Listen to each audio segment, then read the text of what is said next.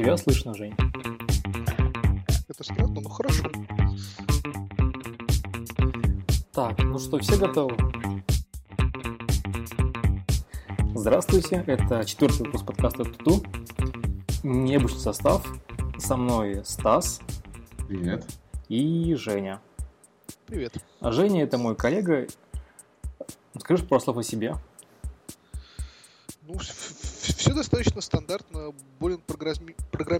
Детства, сейчас PHP-разработчик с уклоном в PM.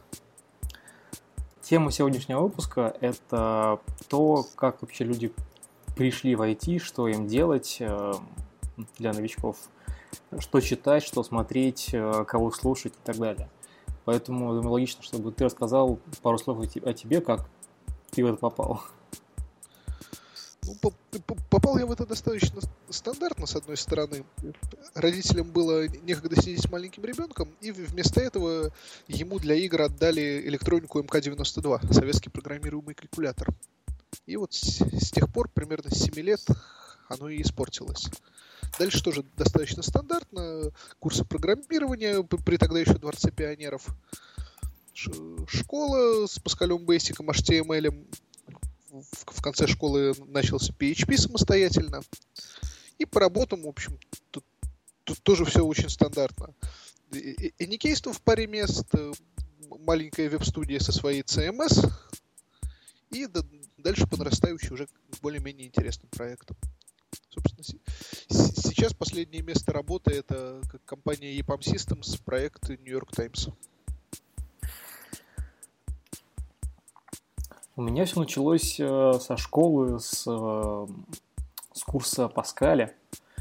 Причем я помню, что я получал даже там тройки по этому предмету. После этого мне купили книжку по Паскалю, я проштудировал ее просто от и до, читал несколько раз и стал экспериментировать дома, писать разные проги, какие-нибудь там свои идеи реализовывать. И так получилось, что потом один из моих одноклассников предложил мне сделать там школьный проект на PHP, MySQL, такой типичный школьный учебник с тестами.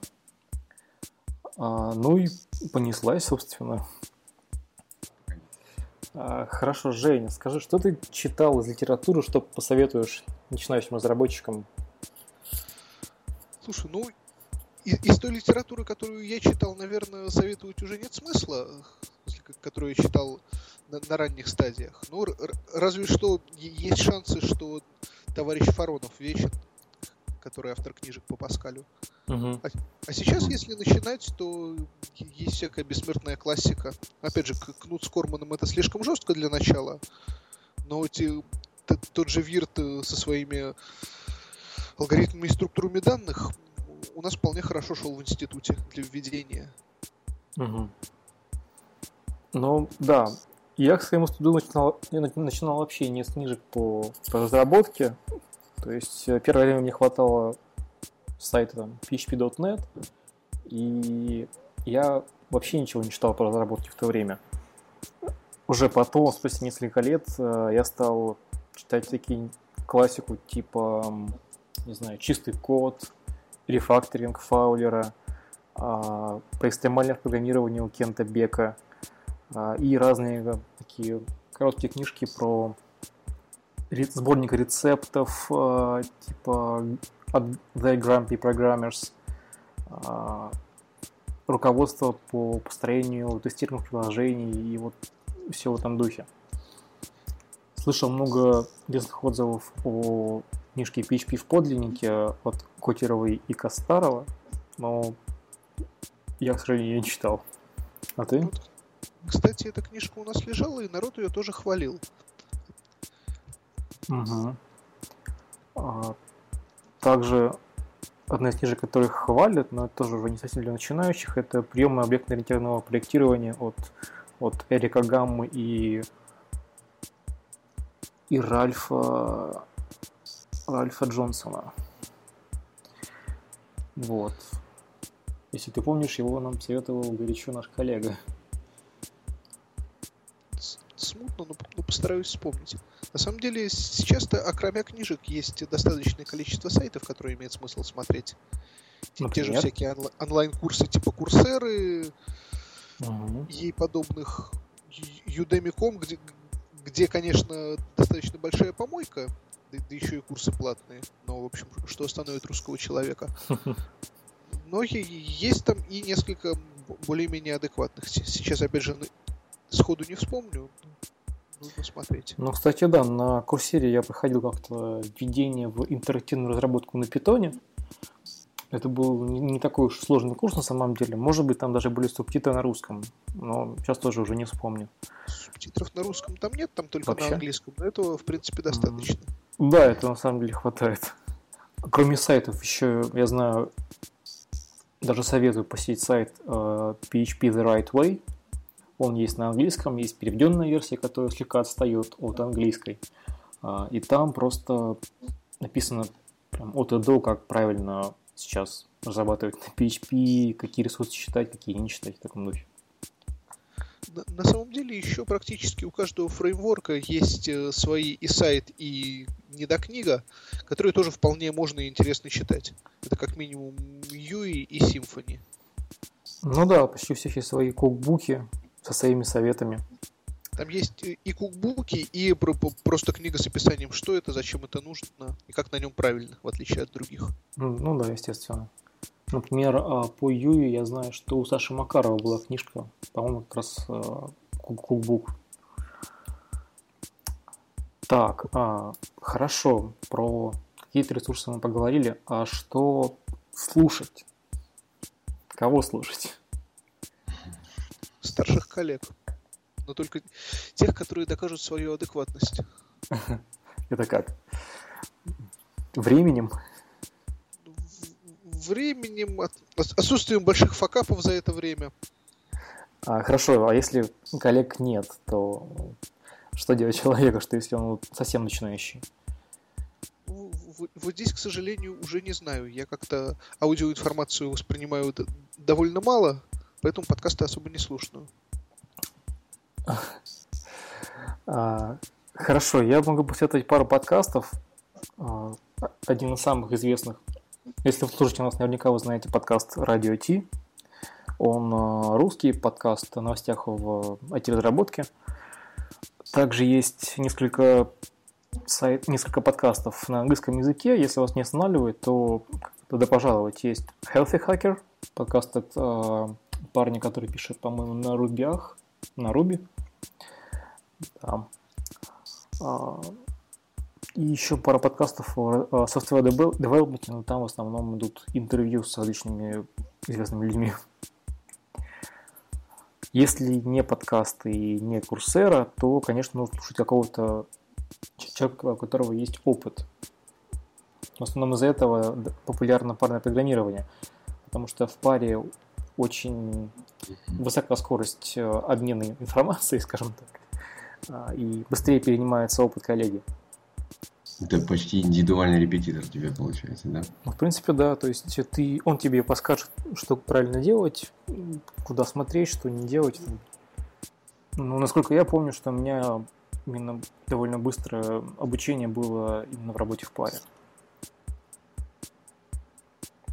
Ну да, тут, тут соглашусь. Не так давно имел такой опыт.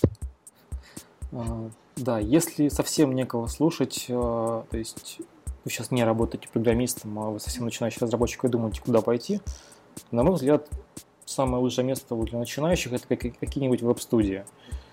Там, где чуть более опытные ребята, которые вам покажут какие-нибудь основы, а, и вам этого хватит потом, чтобы найти там следующую ступень, следующую работу. Ты понимаешь, ну я начинал с веб-студии, Жень, ты тоже начинал с веб-студии, правильно? Да.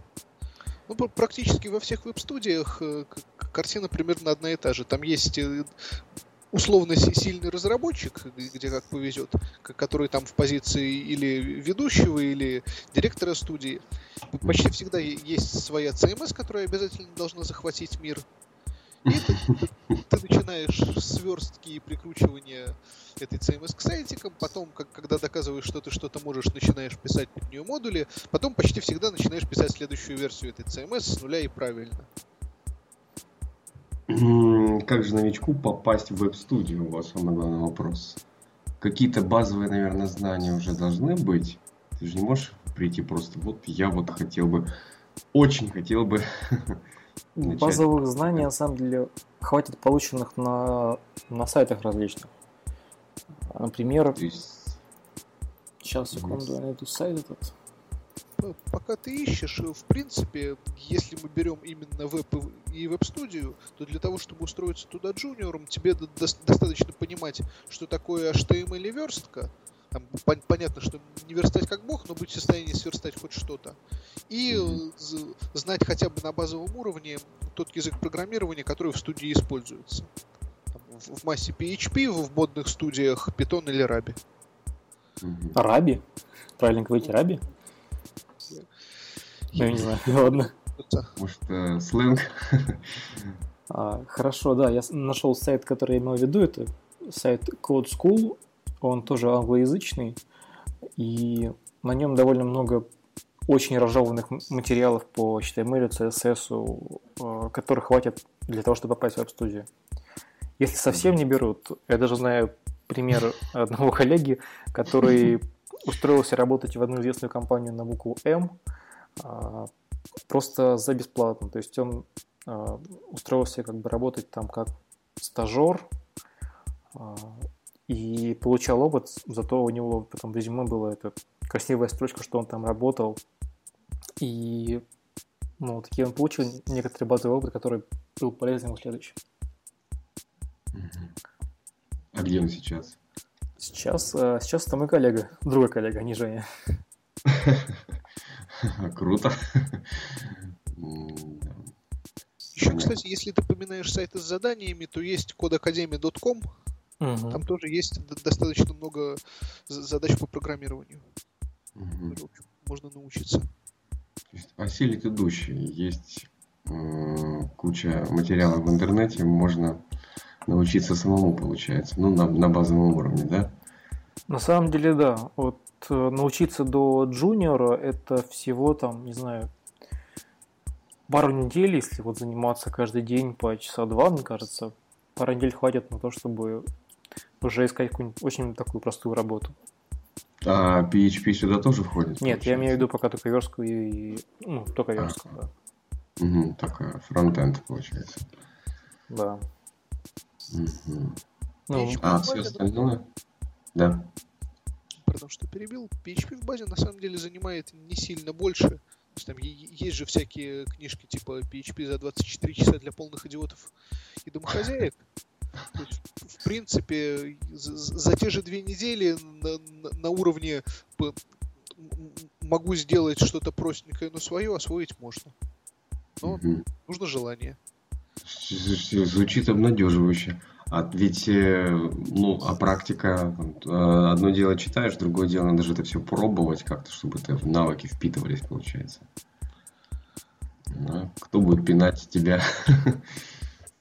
Ну, тут, тут уже вопрос. По- Поначалу тебя может пинать э, самомотивация, и там, вспоминая Мгм. себя, я, я первые где-то го- го- года полтора го- гордо писал свои велосипеды, очень им радовался, гордился.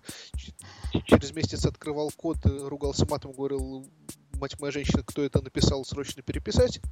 Вот, вот, кстати, хороший показатель того, что ты развиваешься. Е- Если ты открываешь свой старый код, там, хотя бы двух-трехмесячной давности, и тебе хочется этого человека прибить, з- значит, все нормально, значит, ты растешь над собой. Слушайте, хороший индикатор получается. Да? Да. На самом деле, да, вполне работающий. Ясно. Обнадеживающе. Костя. а, хорошо, что еще мы упустили? Вот список, который у нас был. Ну, если базово, то мы, то мы упустили все софт-скиллы, из, из которых я, бы помянулся самый главный для джуниора, который надо у себя начинать качать с самого начала, и не только программирование вообще в жизни поможет. Это умение учиться. Умение учиться, искать информацию и не, не останавливаться в этом. Угу. Я еще встречал джуниоров, которые очень категорично ну, насчет своих знаний. То есть они приходят на работу и говорят, что я знаю все, сейчас делаю как надо, все сломать и переделать что-то вот в этом духе. Это, это тоже крайность. Это нормально, это бывает. В общем, достаточно часто бывает. Такого джуниора, по крайней мере, когда у меня такие бывали, я их просто сажал считать, сколько будет стоить их переделка угу. по деньгам для всей компании. Да, совсем для начинающих есть хорошие книжки а, серии Head First. Они есть и про верстку, и про паттерны. Они есть почти про все. Их э, ну, они очень хорошо идут, потому что там очень разжевано, с картинками все показано. Вот, кстати, по книжкам для новичков действительно ничего не вспомню. Я еще помню, что я начинал верстать в такой программе, как называлась Front Page от Microsoft. О. А, она, да, такой WYSIWYG. Нет, когда я верстал FrontPage уже ругали, ну, логично, ну, да. Microsoft. Рулил Dreamweaver, адобовский. Да-да-да, я тоже его помню. Причем, кстати, он э, для своего времени генерил достаточно чистый код, на удивление, в смысле HTML-ку. Ну да, но потом все равно, если открываешь исходник, то бывало, что не, там... Я именно что про исходник. То есть открываешь, uh-huh. не все так плохо. А, да, про курсы еще. Курсы на курсере, на, на School, на многих сайтах, которые вот есть с курсами, они на самом деле очень... Они на самом деле бесплатные крайней мере, большинство из них. Ну, Курсера, по-моему, вся, бесплатная, да? Курсера, да, в базе бесплатная, там монетизация начала появляться, но она в основном в формате, а вот вы пройдете сейчас эти 8 курсов э, и получите большую красивую бумажку. Заплатите за каждый курс по 70 баксов. Угу. А, точно. Для того, чтобы получить там, по почте или что-то, это, что типа этого сертификат об окончании этого курса нужно платить. Да. да. Тут а, нам подогнали статью. Видишь ее в чатике? Да, я ее уже читаю. Статья называется «7 типичных ошибок неопытных программистов». Но я так понимаю, что это в полной мере выходит и для новичков. Первое – это не умение кататься на велосипедах на самом деле вот здесь я бы поспорил, потому что когда изобретаешь э, свой велосипед, ты вдруг начинаешь думать головой, смотреть, как это сделано у других, и как учебная задача оно вполне хорошо пойдет. То есть здесь вопрос только во времени, которое ты готов потратить. Я думаю, все рано или поздно пишут свои велосипеды просто попрактиковаться. Да. Не, для, не для реальной жизни. CMS. А, да, я тоже начинал когда ты писал свою CMS, но быстро это дело забросил. Это очень хорошо, в том числе для обучения, какие-нибудь писать свои проекты, которые, ну, вряд ли выстрелят, но для обучения очень подойдут.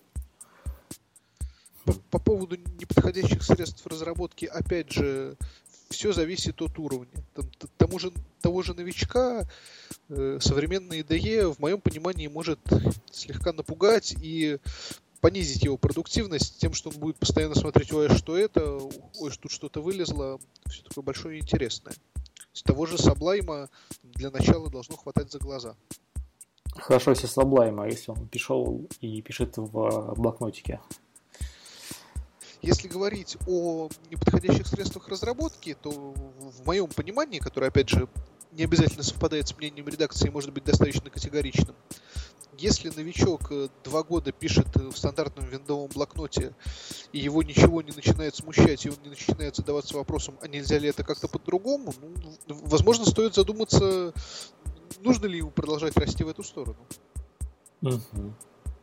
У меня на работе был такой пример, что мой коллега спрашивал меня буквально о любых элементарных вещах, на которые мог найти сам а, вопрос, сам ответ, а, просто взглянув на код. Или или это была первая точка выдачи Гугла. И это сильно раздражало, особенно когда спрашивал, допустим, как работает эта функция. Он знает, что я знаю, но ну, любой другой коллега, но зачем открывать эту работу, непонятно. Ну, есть люди, которым проще спросить, но в, общем и целом, да, здесь, здесь я вполне согласен. Уметь э, в целом делать то, что я называю гуглением вполне хороший навык, который в основном повышает твою самостоятельность, ценность как специалиста, в том числе в глазах других.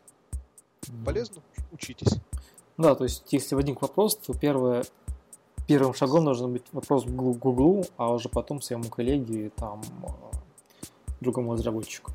На самом деле не обязательно Гуглу, там в зависимости от вопроса это может быть и каким-то внутренним системам обмена информацией, коду. Да, документации по проекту. Все Именно что ты сначала пытаешься разобраться сам, и, только, и только потом уже выходишь с вопросом. Угу. Причем идеально, но это, это уже со старых линуксовых форумов в формате «я пробовал вот это, вот это, у меня получилось вот так и не получилось вот это, помогите». Угу. Это как минимум показывает, что ты что-то пробовал, а не сразу пошел спрашивать. Да, тут я поддержу. А, пятый пункт, этого никогда, точно никогда не будет. То есть а, новичок часто игнорирует обработку некорректных э, данных. Я помню, что у нас в одной из прошлых работ было очень интересное тестовое задание, которое заключалось в том, чтобы забрать а, данные с а, другого стороннего API. Просто собрать и вывести их на экран. А, при этом задача решается просто очевидным, очевидным cool запросом к этому сервису, и ничего сверхсложного там нет. Но большинство валилось на том, что они не обрабатывали различные ситуации типа а на том, а, на том адресе стоит редирект, или сервер ответил не в том формате, в котором мы ожидаем, или сервер ответил, но пока мы обрабатывали ответ, мы свалились с ошибкой, или данных, которые мы ожидаем, ну, тоже связано с форматом, в принципе, там нет. А, и вот такие ошибки, они довольно очевидны для уже для, не, для, не для начинающих разработчиков. На этом все еще многие валятся, даже если им прямо намекать, что тут есть э, проблемы с обработкой данных. Что в этом духе. Ну, опять же, у меня есть богатый опыт общения с разными API, поэтому могу сказать, что фантазия у разработчиков удаленных систем разная, и ошибки могут быть совершенно любые, в том числе те, которые даже никак не описаны в документации, и приходится звонить, писать и выяснять. Поэтому, да, понимание, что среда вокруг враждебна и доверять нельзя никому, это тоже одна из хороших вех в развитии. Перепроверять все, не верить ничему, если данные могут прийти кривыми, битыми не туда и не оттуда, они обязательно придут. Угу. Про, про костыли, костыли, опять же, такая весьма двоякая вещь. С, с одной стороны, есть достаточное количество компаний, в которых культура разработки стоит в формате, а вот это вот надо было сделать э, срочно еще вчера, давайте быстренько. Бизнес стоит, мы теряем сумасшедшие деньги, я не вижу ничего плохого в использовании костылей, особенно в таких случаях. Угу. Другой вопрос, что их надо помнить, учитывать и при первой возможности это технически долго закрывать, их рефакторить, как- как-то видоизменять, превращая в элегантный велосипед и так далее. А, шестое. Некрасивый код. Я помню, что это первое, чему меня научили на уроках Паскале. Это не писать команды все в одну строчку, форматировать код, форматировать отступы, потому что ну, вот эти были первые шаги разработки, а, когда люди писали, допустим, всю, всю программу полностью не форматированную, прижатую вот к левому краю, или вообще все в одну строчку. Это работало, но это было нереально просто прочитать, это сложно было понять другим людям. Именно поэтому есть стандарты кода, стандарты ну, стиля кода. Угу. Ну да. Опять же, это не то, над чем новичок начинает задумываться сразу, но действительно, если ты какое-то время уже на чем-то кодишь, э, имеет смысл пос посмотреть, какие есть отраслевые стандарты, ну не отраслевые, а хотя бы стандарты популярных продуктов для твоего языка программирования по кодированию, подумать, зачем они так делают, и самому попытаться или начать следовать какому-то из них, или выработать свой стандарт. Вот в итоге, когда ты месяца через 2-3 возвращаешься к своему коду, так, такой стандарт сильно поможет. Ну что, я думаю, на этом сегодняшний выпуск можно закончить. А, спасибо, что были с нами. Оставите, оставите комментарии на сайте или в iTunes. А, всем пока. Пока. пока.